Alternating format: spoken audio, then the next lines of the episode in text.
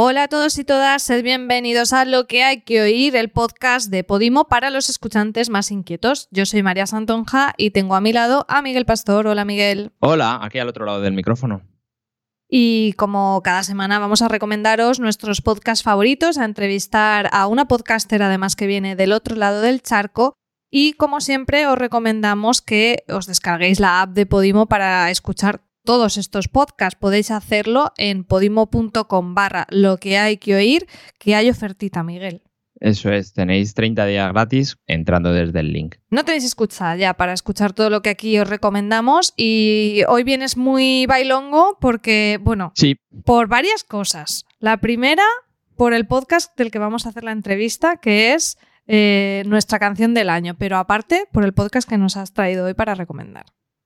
Eso es, por las dos cosas. Un poco más por, la, por el podcast de la entrevista, ¿eh? Que es, Ya. eh, eh, el nombre de Jesús es poderoso es un- uno de los hits de este año. Y hablando de hit, eh, traigo una recomendación que es eh, Creando un Hit, el podcast de Félix Moreno, donde mm, destripa un tema con su creador. Si quieres, escuchamos un trocito.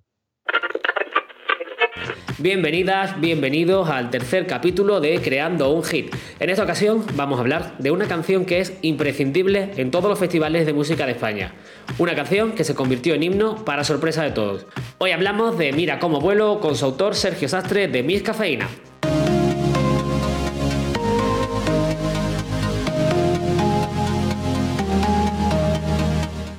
No tengo ningún momento concreto en el que me guste componer, sí que hay veces que me lo tomo como un ejercicio y me digo que me tengo que sentar y hacerlo. Y arrancamos ya con el capítulo de hoy en el que vamos a hablar del tema del momento. Vamos a hablar de la tirita con Belén Aguilera. En esta ocasión vamos a hablar de una de las canciones más famosas de la historia del pop español, Cuando los sapos bailen flamenco, y lo haremos con su autora Marilia. Ahí tenéis a Félix Moreno. Hay varias cosas que me gustan de este, de este podcast. Una de ellas es que se nota el cuidado y el mimo con el que afronta la temporada, que la ha hecho de nueve episodios. En, los nueve episodios. Hace poco hablábamos con. hablé con él y me dijo que estaba haciendo una segunda temporada. Eh, bueno, digo, hablé con él, le escuché decirlo en Clubhouse, que es el nuevo hablar con alguien. Eh, y me parece, me parece un, dato muy interesante el que quiere hacerlo tan bien que ha cogido nueve episodios, nueve episodios le han salido y esa es la primera temporada. Os cuento un poco de la estructura. Eh, lo que hace es analizar un tema y el- la vueltita que lo hace interesante es que lo hace con el creador de ese tema. Lo que consigue con esto es, primero, tiene un bloquecito muy interesante al principio, que es eh, un montaje solo con las declaraciones del autor o de la autora, del, del creador, que es sobre su proceso de creación, no en concreto de ese tema, sino el proceso que, que él sigue Sí, para hemos oído un crear trocito de, pues me Eso siento es. en una habitación y tal. Eso es, es muy interesante que ahí Félix no está en ese bloque, no hace las preguntas. O sea que ya también eh, eso habla del mimo que le pone a, cada episodio. Y luego eh, lee una estrofita del tema, eh, que también es como una parte muy potente porque es una parte que luego analizan y analiza con ese creador o con la creadora el, el el proceso de creación de ese tema, qué quiere decir que hay detrás, eh, un poco con perspectiva general de, de todo lo que de todo lo que aborda ese tema. Yo no lo sabía, pero antes de empezar a grabar en Off the Records me has dicho que viene es eh, está basado en un proyecto que ya existe, ¿no? Eh, en tele o en podcast. Ambas. Eh, hay un podcast que se llama Song Exploded que se ha adaptado a serie de Netflix, que también es algo similar. Yo, como no soy muy seguidora así de, música, eh, no, no he escuchado el podcast, pero sí que me vi un episodio de la serie de Netflix en el que hablaban con Lin Manuel Miranda sobre el proceso de creación de una de las canciones de Hamilton. Y como soy muy fan de Hamilton, eh, Ah. sí que me lo vi. Pero me parece una idea súper buena. Lo que pasa que, claro, la complicación ahí es eh, a nivel de producción de tener el contacto con esos creadores. Bueno, Félix lo tiene. Se nota que muchos son contactos que ya tenía o amigos o él por su trabajo ya tiene ese contacto con esos creadores. Y lo que tú dices es una de las dos cosas que quería destacar, eh, que puede ganar a público por eh, un tema concreto. Alguien que le gusta mucho un tema concreto y llega al podcast pues buscándolo. Sí, pero aún así el proceso creativo también es interesante, incluso aunque a ti no te, o sea, aunque tú no seas compositor, a mí me resulta muy curioso, ¿no? Saber cómo funcionan esas cabezas que crean, no sé. Es, Lo que siempre decimos de los micronichos, ¿no? claro. los creadores y el, cuando alguien te habla con pasión de, Totalmente. de su trabajo.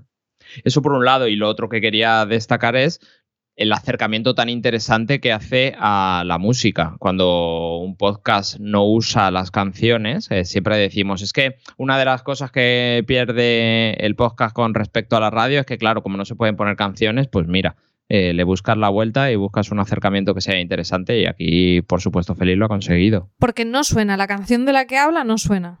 No suena. Hay un parrafito de, la, de una estrofa. Claro. Claro, qué curioso. Pues ahí lo tenéis. A mí es un podcast que me ha encantado. Ya estoy esperando la segunda temporada. Y si quieres, avanzamos y nos cuentas qué es la recomendación que traes esta semana. Pues justo en un episodio del podcast que traigo hoy eh, explicitan el tema de no puedo pagar la música de, los derechos de esta canción de los Beatles y lee también una estrofa. Así que me ha resultado curioso que, lo dijerais. Que bien hilamos. Eh, sí, sí, y esto no estaba en guion. Vamos a escuchar un corte de Viajes Inmóviles de Laura Ubaté y ahora os cuento un poco más. Hola, te hablo desde mi nuevo lugar favorito del mundo. Es mi closet dentro de mi cuarto, dentro de mi apartamento, dentro de un edificio muy parecido a cualquier otro edificio en Bogotá. Voy a construir viajes inmóviles con estas grabaciones, esperando que nos lleven por un rato fuera del aislamiento y de vuelta al mundo tal como lo conocimos. Mirando este valle de verdes y pensando que viene hacia adelante. Voy a dejarte un rato aquí.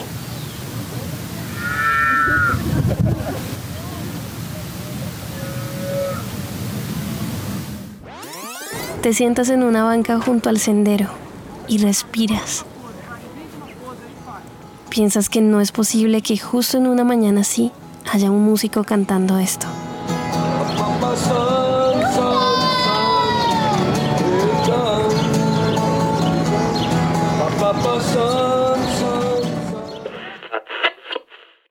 ¿Qué te ha parecido? Evocador, ¿verdad? Sí, ¿eh? ¿Qué voz tiene? Pues este podcast es un podcast de los que surgió en pandemia y es muy curioso porque lo que hizo Laura, Laura Ubate, es productora, es productora de podcast, es productora en Adonde Media, que hemos hablado mucho de esta productora, como ella dice, está en, en Bogotá, en Colombia, y durante la pandemia lo que hizo es rescatar un montón de audios que ella tiene de viajes, porque en vez de llevar cámara de fotos o cámara de vídeo, como solemos hacer la mayoría cuando nos vamos eh, a hacer turismo, ella se lleva su grabadora. Entonces rescató de este viejo ordenador un montón de grabaciones y con eso hizo desde su, closet, desde su armario, eh, estas narraciones y después usando los sonidos de, de, esos viajes hace pues estos viajes inmóviles desde su casa para que en la pandemia pudiéramos salir fuera, ¿no? En el confinamiento. Y es un proyecto muy bonito, muy personal, es casi em, algo experimental porque sí que tiene narraciones, pero realmente tampoco te está contando una gran historia, sino que es más bien eso, evocarte las sensaciones. Y, nada, es, es maravilloso. Lo único malo que tienes es que es muy cortito, son cinco episodios que van entre los seis minutos, doce minutos, vaya que se escucha en, en nada. Yo me lo he ido dosificando, me gusta escuchármelo en silencio, a oscuras, un poco para hacer ese viaje inmersivo que, Laura nos propone. Y me ha encantado, me ha encantado por su originalidad e incluso a nivel de... Está tan cuidado a nivel sonoro y a nivel hasta de diseño que hasta la portada es una pasada, es una ilustración de los Naked y, te demuestra ese mimo con el que se ha hecho el podcast Viajes Inmóviles. Me encanta, me encanta. Me recuerda un poco eso del metaconcepto a de eso no se habla, eso de esos viajes y moverte de casa. eh, son, son formatos que me gustan mucho. Sí, es, es muy evocador. Lo que pasa es que aquí no tenemos tanta, historia, mm, tenemos más paisaje sonoro más que narración, aunque hay un- una historia, ¿no? Y además una historia eh, que te apela a ti, como, como has escuchado, es como estás en un no sé qué, estás en un campo, te sientas en un banco, o sea, eh, como que te lleva a ti a, a ese lugar, ella, ¿no? A través Y a de vivir su una voz. experiencia que ha vivido ella ya. Exacto. Entonces es, es muy chulo. La verdad que me gustan mucho todos estos formatos y, y todos estos experimentos con el audio eh, de gente que se atreve a hacer cosas totalmente distintas, incluso en una situación con las restricciones que, que hemos estado viviendo como es el confinamiento. Así que nada, ahí queda la recomendación. Y bueno, es que últimamente además estamos trayendo un montón de podcasts de Latinoamérica. También después nuestra entrevista vendrá del otro lado del charco. Pero antes, Miguel, vamos con los estrenos de los podcasts exclusivos de esta semana en Podimo. Pues sí, y además esta semana que llevábamos un par de semanas que no traíamos ningún estreno y esta semana tenemos cuatro, si quieren nos lo repartimos. El primero se llama Esto no es lo que era, va a ser un daily eh, capitaneado y dirigido por Fran Blanco, donde van a hacer, eh, no sabemos muy bien todavía lo que van a hacer porque se estrena el mismo día que se está estrenando este podcast, pero sí sabemos que está rodeado de un elenco de cómicos y de colaboradores como Pere Aznar, Irene Junquera, Chema Trueba, Paula Púa, Gonzalo Sáez. Vamos a ver cómo funciona el experimento. Yo, yo tengo ganas de escuchar ese daily un poco zapeando, ¿no? Que es de donde venía Fran Blanco. Sí, ya anteriormente Fran Blanco ha hecho muchísima radio, así que mmm, curioso, ¿no? Cómo estamos cómo viendo adapta. gente de radio que está volviendo ahora al micrófono, pero a través del podcast, así que súper interesante el, el formato. Otro estreno es La crianza es cosa de tres, un podcast de Nación Podcast que nos trae a tres cracks expertos en crianza que muchos ya los conoceréis por sus blogs, sus canales de YouTube, incluso sus podcasts, como son Bey Muñoz de Tigreteando, Miriam Tirado de Crianza Consciente y Alberto Soler de Píldoras de Psicología. Y bueno, el título alude a estos tres expertos en que nos van a ir explicando pues todos esos temas de la crianza, como son las rabietas, los celos, el estrés, y eh, bueno, nos van a ayudar a llevar a cabo esta crianza de una manera respetuosa y más aún en estos momentos complicados, entiendo que teniendo en cuenta la pandemia y demás, que lo pone todo mucho más difícil para los que sois papis, así que ahí queda, la crianza es cosa de tres. Soy Target. Eh, la tercera, el tercer estreno de esta semana es el podcast de Kenso y es eh, otro experimento. Es el primer curso online en formato podcast sobre productividad personal. Lo y necesito. contará. Sí. Mira, nos hemos cambiado los targets. Serán 12 episodios y parece ser que tendrán continuidad en la web de Kenso. Por eso digo que es, eh, bueno, en todo es un experimento. Primero porque va a ser un curso llevado a podcast y segundo porque tendrá continuidad en la web, que me parece bien. Kenso ya además viene de un podcast súper exitoso, así que a ver qué nos ofrece ahora en este proyecto exclusivo. Y por último, pues bueno, aún estamos de resaca nosotros de Podwoman, el evento que tuvimos el pasado sábado 6 de marzo, que sabéis, ya os hablamos de él, que fue el primer evento dedicado a las mujeres en el podcasting en español. Y ahora ya por fin, para los que os perdisteis alguna de las charlas o queréis escucharlas otra vez, eh, podéis escucharlas todas en formato podcast en Podimo, en exclusiva, pero de forma gratuita. Si no tenéis la suscripción de Podimo, que tendréis que tenerla ya, pero bueno, si no la tenéis, también lo podéis escuchar simplemente descargando la app. Ahí tenéis 17 contenidos. No he sumado las horas que son, porque sé que estuvimos más de 10 horas, pero entiendo que con las pausas era un poco menos.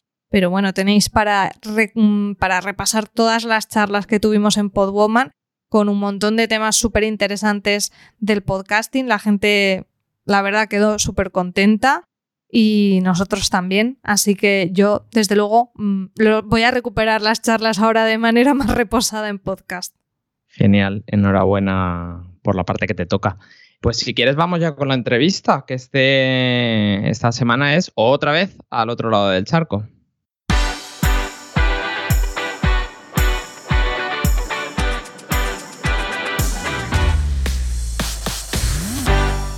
Ya estamos de vuelta. Hoy tenemos por primera vez a una invitada de Argentina y no podía ser de otra forma que con la responsable del último proyecto de Anfibia Podcast. Ella es Julia Muriel y ha venido a hablarnos de En Nombre de Dios. Vamos a escuchar su tráiler.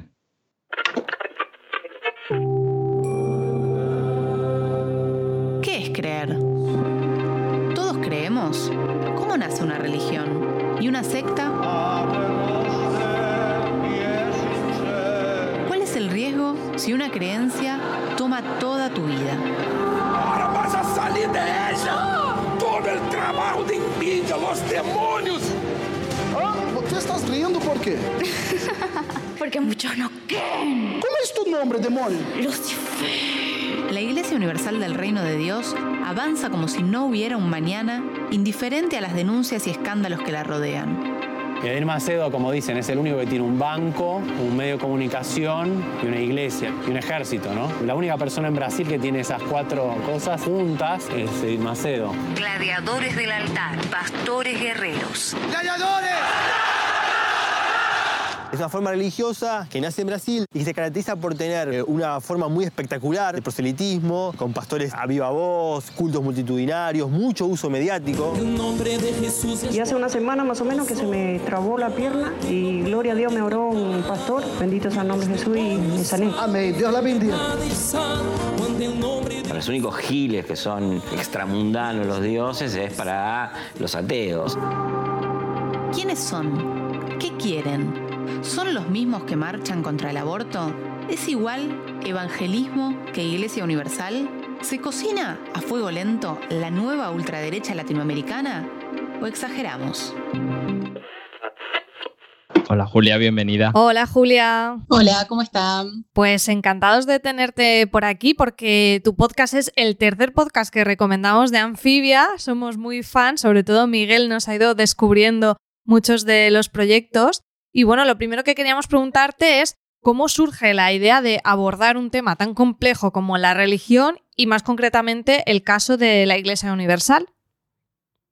Bueno, la idea un poco está motivada por eh, no solamente hablar de este caso, que es un caso súper eh, particular y súper específico dentro de un, un universo súper amplio que es el del evangelismo, que a su vez está creciendo en toda la región, ¿no? Este, este, es el fenómeno que en un punto nos convocaba, pero la idea era a través de eso lograr hablar de cuestiones más generales, ¿no? Hablar de la fe, hablar sobre, sobre cómo todos en algún punto en algo creemos, incluso los que pensamos ser súper ateos, eh, y un poco cuestionarnos sobre esto, hacernos preguntas sobre esto, para también pensar eh, en el futuro, ¿no? Porque esto sucedió en el medio de la pandemia, eh, esto un poco en algún momento del podcast lo, tocamos el tema, eh, nos preguntamos y queda abierta la pregunta sobre qué va a pasar con la fe y con las religiones después de una cosa tan en un punto traumática para todo el, mundo. Eh, cre creemos que eso va a tardar en, ser respondido, pero en parte también estaba motivado por esto elegir un tema como, como la religión, ¿no? No me parece como separable del contexto en el cual nos pusimos a, producir este podcast. Y la verdad que el, tema y la Iglesia Universal en particular eh, tienen la, el, el, como dan el beneficio de que permiten como explorar muchas cosas a la vez. Recién escuchábamos eh, la música, ¿no? Que todos la, la tenemos súper eh, pegada, ¿no? Es súper pegadiza. Es como el primer milagro en la Tierra fue eh, la, la, estas músicas que, Por que favor, queremos la playlist ya. Yo os la, os la, he pedido por Twitter porque es que es una cosa exagerada, ¿eh? Miguel y yo nos a veces nos contestamos al teléfono cantando la música. Sí. La hija de Miguel que tiene tres años va por ahí corriendo cantándola. O sea, no, el nombre de Jesús no, es poderoso. No te puedes sí. imaginar el impacto. Espectacular, muy bueno, muy bueno.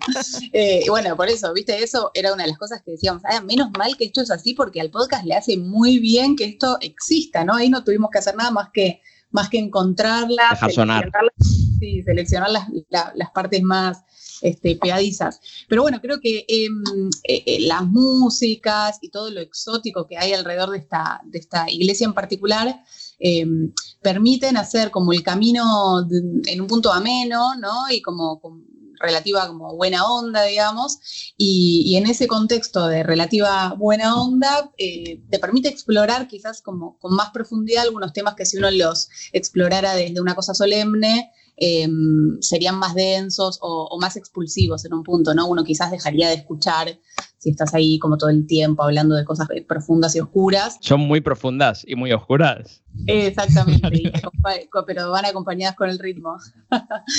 Em, pero bueno, por eso, respondiendo a la pregunta original, eso, ¿no? Como nos permitía una cosa en un punto mm, este, que podíamos acompañar de manera agradable, explorar todos estos temas que siempre, siempre son interesantes y en un punto son infinitos, ¿no? Para, explorar. Ah, dos, dos, preguntas en, en, una. Nosotros es que nos interesan mucho los procesos de producción. ¿Por qué, ¿Por qué, con Podimo? ¿Por qué con una plataforma que es en privado, que entiendo también que tiene eh, parte de las razones por la financiación? Un poco cómo es ese proceso entre tú, Anfibia y Podimo, de dónde arranca la idea y cuál es ese proceso. Y la segunda, bueno, la segunda te la hago ahora. Eh, Anfibia estaba hablando con Podimo de varios temas a, la vez, ¿no? Estaba, así peloteando temas cuando surgió este en particular, que bueno, ahí ya les conté por qué em, el tema. Y lo que estaba bueno es darle como cierta proyección eh, internacional, ¿no? O sea, eh, por eso todo el tiempo dentro del podcast nosotros vamos y venimos, nos centramos en el caso argentino, pero todo el tiempo vamos contando otras experiencias y por eso también el tema estaba bueno, porque realmente se llama Iglesia Universal, obviamente quieren ser universales, apuestan a ser universales y en la práctica efectivamente lo hacen, con lo cual en un punto estábamos eh, pudiendo hablar de un tema que, eh, que, que, todos en algún lado lo tenemos, ¿no? Todos alguna vez vimos una iglesia, mm. ya sea en nuestro país o en otro en el que viajamos, entonces... Eh, la combinación entre una proyección internacional que, permitía darle Podimo al tema, con el tema maridaban bien, digamos. Y la segunda es sobre Podimo. ¿Cómo, cómo valoráis desde allí, desde mm, Argentina, eh, concretamente tú, eh, la llegada de la plataforma Podimo que acaba de desembarcar con, con su versión latinoamericana? Sobre todo para la industria del podcasting eh, es un empujón, ¿no? Sí, está buenísimo, está buenísimo, está súper floreciente, digamos, el, mercado de los podcasts. Y para mí es algo que está buenísimo. La verdad que yo no es que tenga una larga trayectoria en podcast, de hecho es el primero que hago, em, pero es un, lenguaje que, está buenísimo para mí que vengo como del lado de la crónica, ¿no? Es como me gusta esa lectura sobre los podcasts que, que, lo miran como, un, como una crónica con otro, con otro, con otra, en otra plataforma, pero una crónica al fin. Y, para eso me parece, un, me parece un, formato súper cómodo, súper este, fértil, digamos, y por eso me, me, atrajo. Y en ese punto todo lo que sea eh, este florecimiento está buenísimo y en este caso Podimo es uno de los que está así como potenciando la creación de contenidos y la verdad que por lo menos en nuestro caso, no puedo hablar por todos, pero en nuestro caso trabajamos con un montón de libertad, casi, casi plena libertad, entonces eso también está, está, está bueno y permite que uno eh, bueno, al podcast le, pusimos como eso, como mucha creatividad, ¿no? Como dejamos que, pasara lo que tenía que pasar sin, sin, atenerse mucho a, ninguna regla y eso la verdad que está bueno porque ahí pueden salir cosas eh, interesantes. Se nota.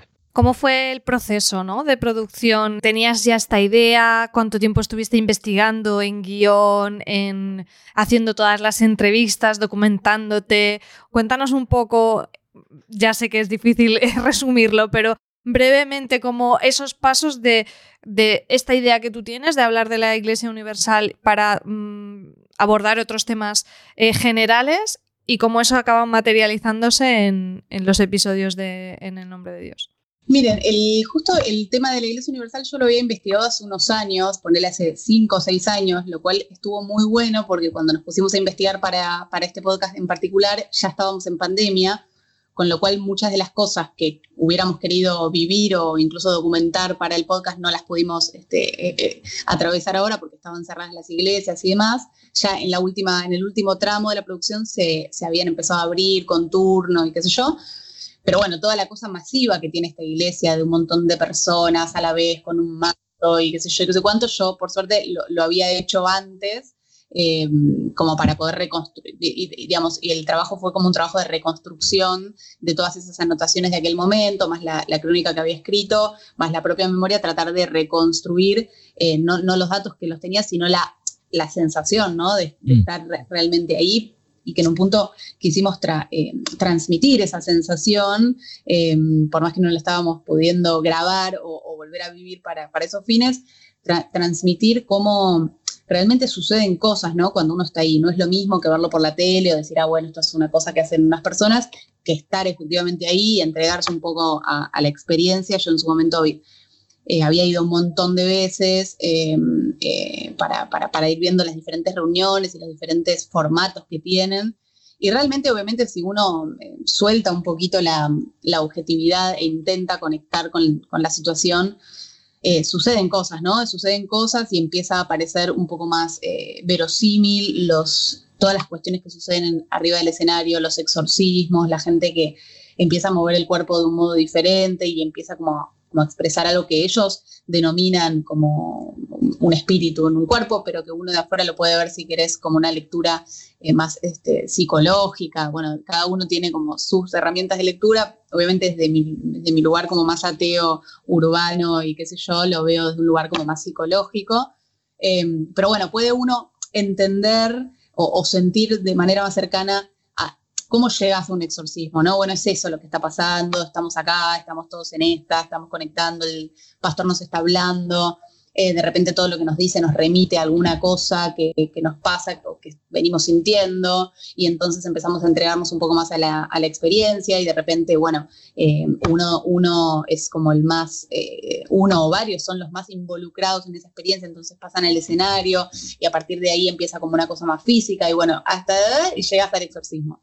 Entonces, esa experiencia estuvo buenísima para cuando llegamos a este momento de la producción, en donde no podíamos hacer todo eso, pero más o menos ya lo teníamos eh, explorado. Y, más que nada el trabajo que, hicimos, que lo hicimos junto con Diego González, que, es con quien hicimos la, producción y, el guion, fue un trabajo como más investigativo, más de, documentación, ¿no? De, lograr, eh, digamos, eh, sí, hacer como un relevo de todo lo que en, estos años estuvieron creciendo. Ellos crecieron mucho en la región, eh, casi eh, siete puntos entre la última vez que se había medido y ahora. esto, el evangelismo en general, ¿no? Y dentro de ese crecimiento del evangelismo en general, la Iglesia Universal también fue creciendo. Lograr también identificar en un punto el, crecimiento un poco disímil que tienen, porque hay países en donde les va muy bien y otros países en donde no les va tan bien, pero... Están trabajándolo. Sí, lo que hablábamos con, los especialistas es que ellos decían, ellos tienen como una política de embajadas, o sea, aunque no les rinda, lo van a dejar porque justamente ellos quieren ser universales, entonces eh, están dispuestos a hacer como a pagar ese costo con tal de seguir existiendo en los países en los que no les va tan bien. De hecho, Argentina es uno de los países en donde no les va tan bien comparado con otros países, pero siguen, siguen existiendo y siguen, siguen teniendo determinado público al que les sirve y les funciona su propuesta, eh, con lo cual continúan. Así que fue más un trabajo de, tratar de esto, reconstruir, de rearmar el mapa de cómo están en este momento y también de leer muy en detalle cuál es el relato de ellos mismos sobre ellos mismos. Em, en el podcast lo contamos que el, fundador tiene dos películas eh, que se llaman Nada que perder uno y Nada que perder dos. Me entró ganas de verlas en Netflix, ¿eh? sí, sí, sí, sí, son muy pochocleras, muy pochocleras, hay que estar dispuesto a, esa experiencia. Este, y, bueno, y hace un relato, el fundador Edith Macedo hace un relato de sí mismo, que nos parecía súper interesante ponerlo sobre la mesa, siempre aclarando que es su relato, ¿no? Sin darle este, necesariamente veracidad, pero bueno, es parte como de la construcción que, hace la iglesia y que también creo que se termina como de, entender con la, entrevista del capítulo 3, que es una entrevista a un pastor que, se dedica a, la, ayudar al juventud. Súper interesante. Este, y eso le puso un condimento que estuvo bueno y que la verdad, eh, un gran logro conseguir la entrevista porque no suelen dar entrevistas. Yo en su momento, la vez pasada que les contaba que hice esta nota, Em, había intentado entrevistarlos por todos los medios y no había habido manera. Y esta vez eh, sí, sí lo, pudimos hacer y, eso me parece que le, le, aportó mucho al podcast. Ese testimonio en primera persona es muy potente. Eh, Julia, una pregunta en lo personal. Tú desde después de todo este trabajo de documentación y de producción de este podcast y también con el feedback que has tenido. Eh, ¿Cómo ves eh, esa relación de la religión con la aspiración al poder y el dinero? Y si eso, bueno, con la Iglesia Universal y si se puede extrapolar a la religión en general o tú lo crees que tiene una extrapolación clara? Eh, yo no sé si le veo una extrapolación tanto en la religión, que tal vez sí, pero no he ido como tanto explorando ese camino, pero sí en algunos planteos que por lo menos acá en Argentina está, están o estaban bastante de moda, que tienen, eh, digamos, más políticos, ¿no? Que tienen que ver con eh, el planteo de la meritocracia. entonces, acá este tema justo había estado bastante en discusión porque el, anterior presidente que, que tuvimos vino con un planteo como desde ese lugar, desde viste, como si querés podés, el coaching, eh, todo, si sos pobre será porque, qué sé yo, no hiciste las cosas mm. bien, ¿no? Como toda esa lectura. ¿Quieres? Si quieres, puedes. Exacto.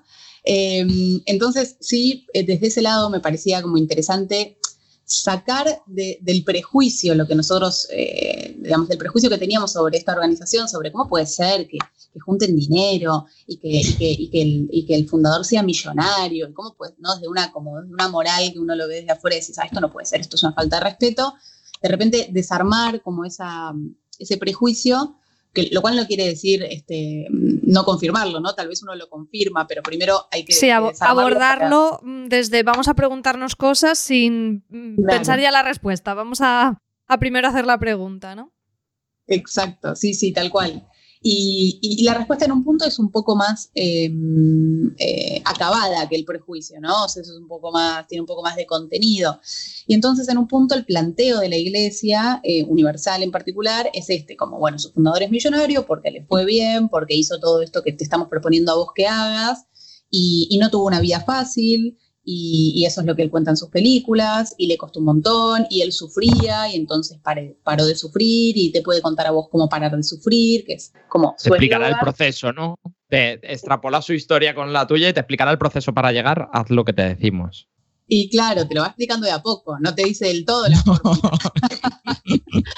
Siempre deja ahí algún, algún hueco, pero bueno, lo puedes intentar. Y de hecho, en la entrevista que, que le hacíamos al pastor, como, como decíamos recién del capítulo 3, Em, él dice eso, dice, yo en la iglesia católica miro a Jesucristo y digo, che, mm. este hombre no le fue bien, terminó... Está ahí colgado. Claro. Em, y, entonces a mí no me estimula, ¿no? Y, y Edir Macedo, en cambio, sí me, me estimula. Claro, es una historia de éxito. Y por eso también, viste, esto que digo, él lo cuenta todo el tiempo, cuenta todo el tiempo su propia historia, tanto de Edir Macedo como el pastor que nosotros entrevistamos, como ejemplos de, ese, de, esa, de ese triunfo potencial que se puede tener. Me, parece súper interesante, Julia, todo lo que apuntas de la importancia del relato, ¿no? Y nosotros que somos fans de, los podcasts, de las historias, de, historias como, como la que has contado en el nombre de Dios, qué importante es el, relato que contamos. Así que eh, ya para terminar, no sé qué estás escuchando, qué podcast, no sé si de no ficción o en general, te gustaría recomendarnos? Miren, pensé en dos. Uno es eh, Fugas, no sé si lo han escuchado, si son medio fan de, Es uno de lo que recomendamos. Ahí va, bien, era uno de esos. Genial. Eh, ese está buenísimo, está súper logrado, eh, son fugas, las fugas más impresionantes de Argentina y, de Uruguay también, em, contadas por sus protagonistas, digamos, ¿no? Así que ese está, la verdad que está buenísimo y a los que más o menos nos gustan los policiales, la verdad que está, está buenísimo.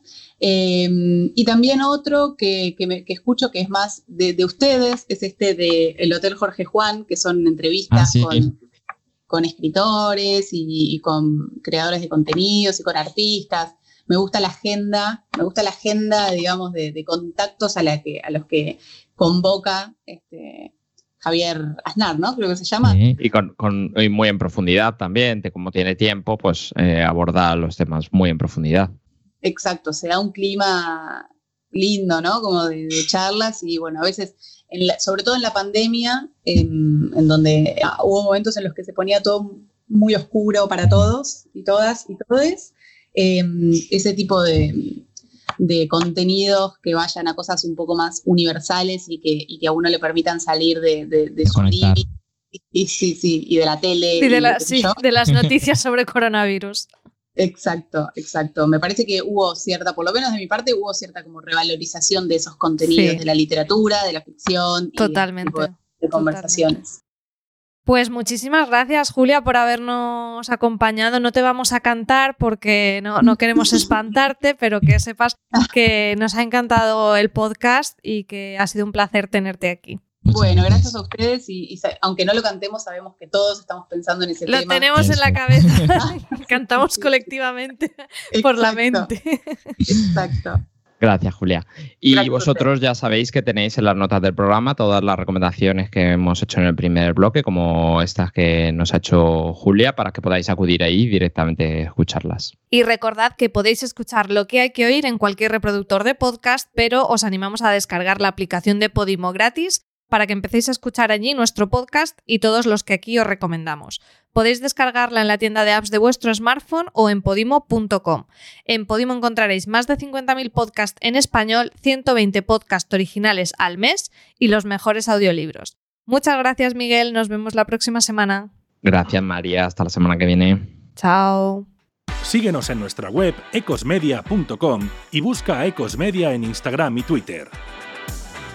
Lo que hay que oír es una producción de Ecosmedia para Podimo. María Santonja y Miguel Pastor guionizaron y presentaron el podcast. Miguel Pastor es el productor. La postproducción y el diseño sonoro son de María Santonja. La voz que has escuchado es del actor Manu Tomillo. Iñaki Oyarzun es el responsable de las redes sociales. La producción ejecutiva de Lo que hay que oír es de Miguel Pastor, Francis Arrabal y María Santonja para Ecos Media. Gracias por escuchar.